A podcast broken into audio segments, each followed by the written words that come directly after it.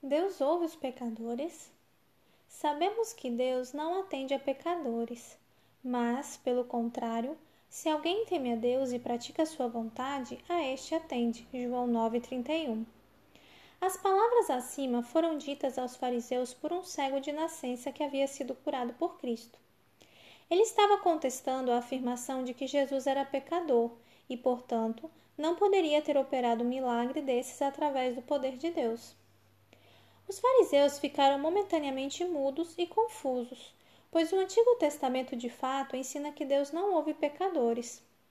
Jó, ao falar do ímpio, exclama: Acaso ouvirá Deus o seu clamor em lhe sobrevindo a tribulação?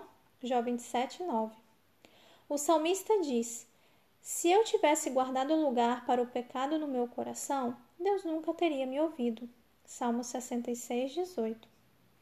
Isaías transmite as palavras de Deus aos hipócritas, que oravam de mãos estendidas. Pelo que, quando estendeis as mãos, escondo de vós os olhos. Sim, quando multiplicais as vossas orações, não as ouço, porque as vossas mãos estão cheias de sangue. Isaías 1:15.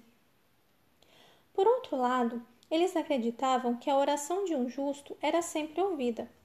Os olhos do Senhor repousam sobre os justos e os seus ouvidos estão abertos ao seu clamor. Salmo 34, 15.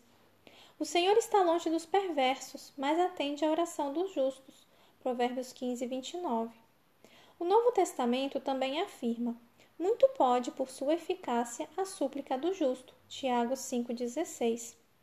Entretanto, o publicano ora a Deus dizendo: Ó Deus, sê propício a mim, pecador. Lucas 18, 13.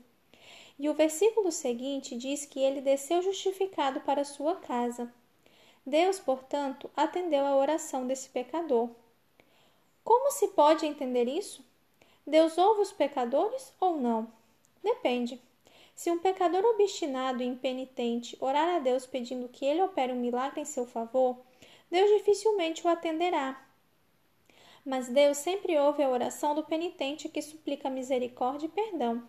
E às vezes, Deus opera um milagre em favor do pecador para induzi-lo a abandonar sua vida de pecados. Cristo muitas vezes dizia à pessoa curada: Não peques mais, para que não te suceda coisa pior. João 5,14.